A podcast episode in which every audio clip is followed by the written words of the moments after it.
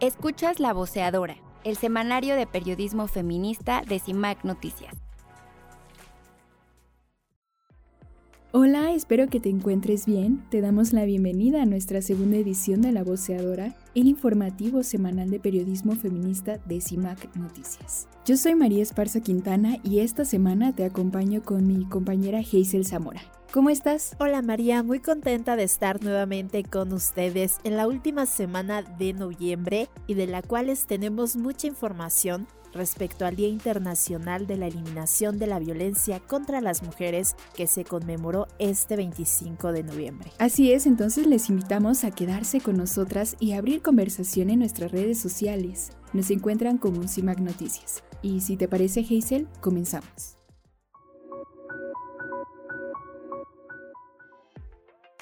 López Obrador afirma que su gobierno tipificó y disminuyó el feminicidio.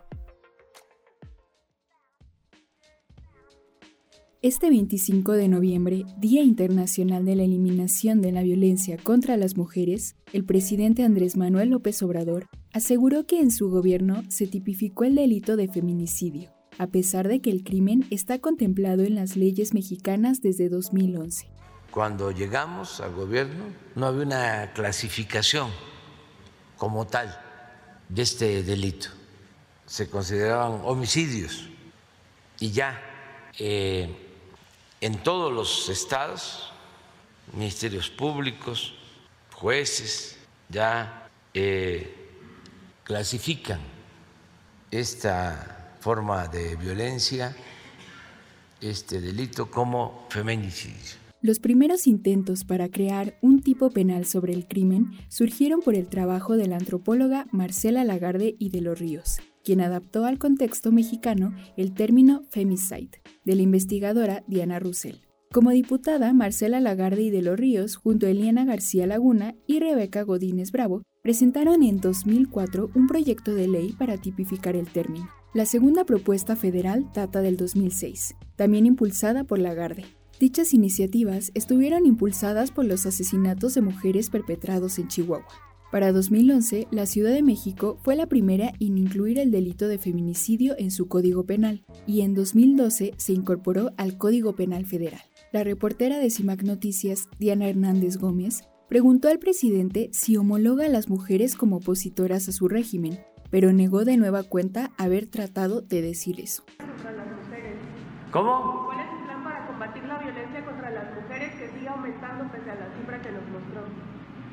seguir todos los días, eh, puntualmente, este, no dejar de hacer las reuniones de seguridad que nunca se habían hecho en la historia de México, todos los días de 6 a 7 de la mañana, para eh, prevenir y atender las necesidades de seguridad de todos los mexicanos y en especial de las mujeres lo que hacemos. Las organizaciones feministas que trabajan con las víctimas también son adversarios. Hace rato también, cuando un compañero hizo la voz, usted eh, habló sobre los opositores cuando se le preguntó por las marchas de mujeres. ¿Usted homologa a los opositores con las mujeres? ¿Cree que las mujeres formamos parte de la oposición? No, no, no, no, no. Tienen todo el derecho de manifestarse. Eso fue lo que dije y lo sostengo. Y yo respeto mucho eh, a quien lucha y respeto mucho a las mujeres y defendemos a las mujeres como defendemos a todos los ciudadanos y lo hacemos por convicción, porque llevamos años luchando por la justicia. Nunca hemos luchado en favor de delincuentes, en favor de corruptos. Nunca hemos luchado en favor de represores y estamos con las mujeres.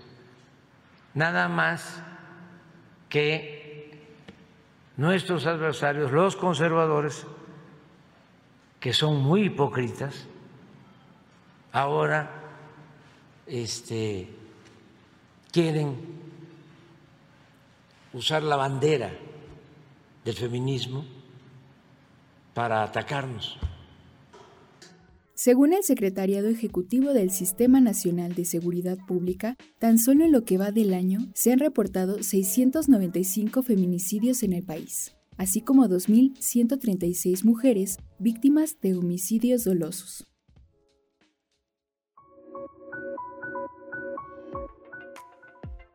Norma Andrade recibe premio en Suecia por lucha contra el feminicidio en México. En tanto fuera de México, las mujeres que han luchado por la erradicación del feminicidio están siendo reconocidas. Hablamos de la defensora de derechos humanos Norma Esther Andrade, quien recibió este 22 de noviembre en Suecia el premio Eldestam 2022 por su acompañamiento por más de 20 años a familiares de mujeres desaparecidas y víctimas de feminicidio luego de que viviera en carne propia el secuestro, desaparición y feminicidio de su hija Lilia Alejandra García Andrade en Ciudad Juárez, Chihuahua. Escuchamos a Norma Andrade al recibir el reconocimiento. Me siento confundida, pues por una parte estoy orgullosa de que reconozcan mi trabajo en la lucha por la justicia y pero por otro lado estoy triste porque reconozco abiertamente y siempre lo he dicho, yo llegué tarde a esta lucha, pues llego a ella a partir de mi experiencia personal. Dicho premio que otorga la Fundación Sueca Eldestam se entregó a Norma Andrade por ser una de las voces más elocuentes y persistentes contra el feminicidio y por su coraje excepcional al defender sus convicciones en la defensa de los derechos humanos, así lo expresó Caroline Eldestam, presidenta del jurado del certamen. Por más de dos décadas, Norma Andrade ha exigido justicia por el feminicidio de su hija, perpetrado en 2001. A raíz de lo anterior, la defensora ha sido víctima de dos intentos de asesinato, el primero en Ciudad Juárez y el segundo en la Ciudad de México. A pesar de los atentados contra su vida, Norma Andrade no ha dejado de trabajar por la justicia para su hija así como acompañar a otras familias de víctimas de feminicidio y desaparición. Actualmente, Norma Esther Andrade se desempeña como coordinadora de promoción y capacitación en el Grupo de Acción por la Defensa de los Derechos Humanos y la Justicia Social, y la investigación por el feminicidio de su hija sigue sin resultados, por lo que está en espera de que la Comisión Interamericana de Derechos Humanos resuelva si remite el caso a la Corte Interamericana de Derechos Humanos. La Fiscalía de Justicia de Chimalhuacán coloca placa en memoria de Diana Velázquez Florencio, víctima de feminicidio. Como un acto de reconocimiento de las omisiones y negligencias que cometieron al investigar la desaparición y feminicidio de Diana Velázquez Florencio, la Fiscalía de Justicia de Chimalhuacán colocó una placa en su memoria. La placa fue colocada este 23 de noviembre en presencia de su madre y hermana, Lidia Florencio Camacho y Laura Velázquez Florencio, quienes han exigido justicia para Diana desde su feminicidio ocurrido el día 2 de julio de 2017. Desde que supimos de lo que había pasado con Diana, que nos la habían asesinado, hemos luchado día a día para que no quede impune su feminicidio, pero también para que las condiciones de estos servicios médicos forenses cambien. Sabemos que va a tardar mucho tiempo para que se logre, pero no queremos que otra familia, otra madre, otra hermana, otro padre encuentren en esos lugares tan horribles a sus hijas. Entre las negligencias que cometió esta fiscalía en el caso fue no aceptar la denuncia de desaparición de Diana. Al encontrar el cuerpo, registrarlo como un hombre, no proteger el cuerpo y mostrarlo en estado de descomposición a la familia, así como perder evidencias esenciales. En el acto de reconocimiento participó la fiscal general para la atención de delitos vinculados a la violencia de género, Dilcia Samantha García Espinosa de los Monteros, quien únicamente dijo quería dar las gracias por las enseñanzas que les han proporcionado para ser mejores. Y yo pues lo único que quiero es dar las gracias pues por todas las enseñanzas que en este caso Diana y ustedes nos han proporcionado esa necesidad de crecer, esa necesidad de ser mejores en esta institución junto con otras víctimas que ustedes mismas están comentando. La señora Lidia Florencio, aunque reconoció que este era un paso en la memoria de su hija Diana Velázquez, recalcó también que aún tiene pendientes en el caso, pues falta identificar a otro de los feminicidas. Además, recordó a la funcionaria que falta el acto de disculpa pública que canceló la Fiscalía General de Justicia del Estado de México.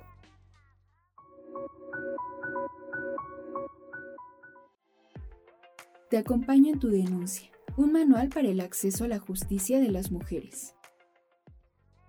A propósito del Día Internacional de la Eliminación de la Violencia contra las Mujeres, te queremos compartir el manual Te acompaño en tu denuncia que creó la colectiva La Chinaca Feminista. En nuestro programa de la X a la Y que hacemos en colaboración con Ibero 99, conversamos sobre esta herramienta con las integrantes de La Chinaca Feminista, Brenda Arias y Valentina Zulzamora, abogada feminista pues justamente surge de una necesidad que encontramos en, estos acompañamientos que hemos dado todas, ¿no? Compartíamos esta necesidad que existía de generar herramientas justamente para hacer los acompañamientos en estos procesos de denuncia ya judicial, ¿no? En un ministerio público, porque identificábamos que muchas veces los procedimientos son súper complicados. ¿Por qué? Porque no hay un conocimiento general para la población, ya que no, no, no se nos informa, no se nos comparten en, en un lenguaje común, en un lenguaje cotidiano, el cómo funcionan estos procesos, ¿no? Para empezar, no hay una comprensión específica de las leyes y de las normas que hablen, ¿no? De cómo las, las mujeres que son víctimas, pues tienen una gama de derechos muy amplia y entonces, pues ese, ese era el interés principal, generar información que fuera legible, más fácil. Muchas veces el derecho resulta ser muy poco amigable y se vuelve poco factible usarlo como una herramienta en contra de la violencia que vivimos. De las cosas más bonitas que tiene este manual, que con muchas eh,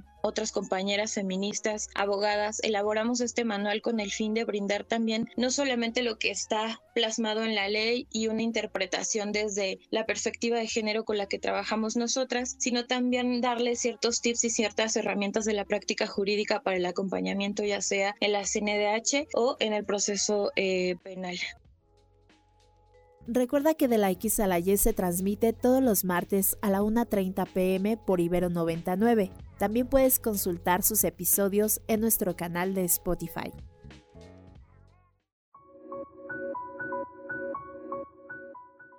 Reformas en materia de género no abrirán paso a vientres de alquiler ni a borrado de las mujeres.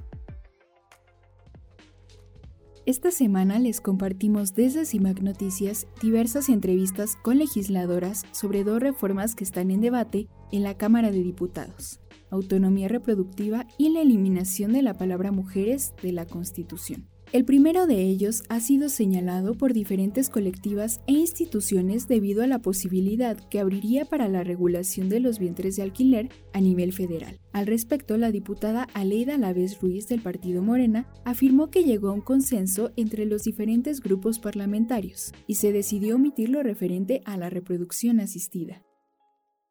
Esto de, borrar a las mujeres fue algo totalmente, pues no, jurídicamente no, no tenía cabida, pero yo creo que también, y eso ha sido una de las posiciones que a mí me toca respetar, la lucha por visibilizar toda la tarea que han tenido quienes nos anteceden en estas dinámicas para visibilizar que, las mujeres y lo que no se nombra no existe, tienen que estar en la Constitución. Entonces ahí sí coincido y, y bueno, pues hasta una disculpa si hicimos algo que, que, se tradujera en esta apreciación, porque nunca fue la intención, sino más bien de tener eh, un lenguaje incluyente y no dejar a nadie fuera por eh, una redacción que, que, no contemplara a todas las personas.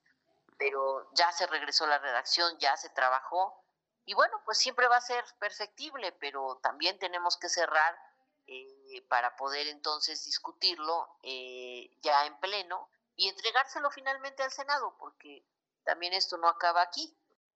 En el segundo, por su parte, se ha hablado de la intención de eliminar a las mujeres de la Constitución a favor de la diversidad sexogenérica, por lo cual la también coordinadora del Grupo de Igualdad Sustantiva explicó que nunca hubo tal intención y que si en algún momento existió un mal planteamiento al respecto, este ya fue corregido. En entrevistas separadas, la diputada Amalia García dijo que en las mesas de trabajo sobre esta reforma también han habido avances y que las discusiones han abonado en el reconocimiento de que las mujeres vivimos condiciones de subordinación con base en nuestro sexo.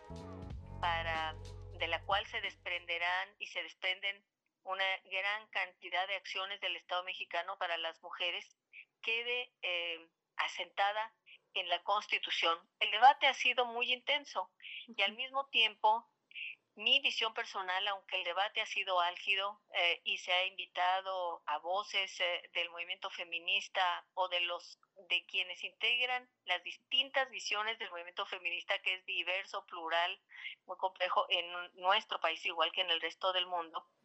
Eh, la intención de las diputadas es construir el máximo acuerdo posible, y lo digo con estas palabras, el máximo acuerdo posible para esta reforma constitucional.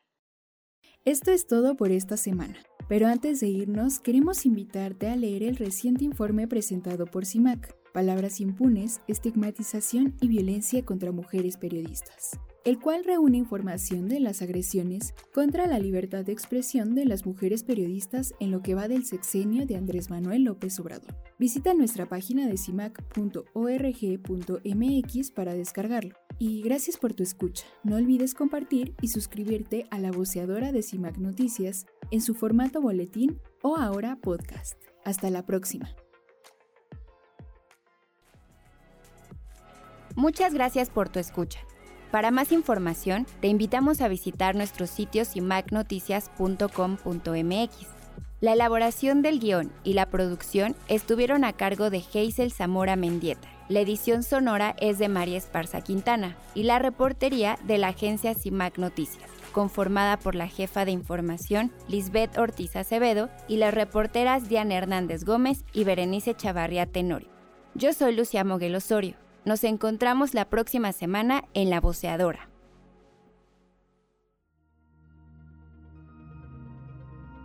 CIMAC Radio, periodismo con perspectiva de género.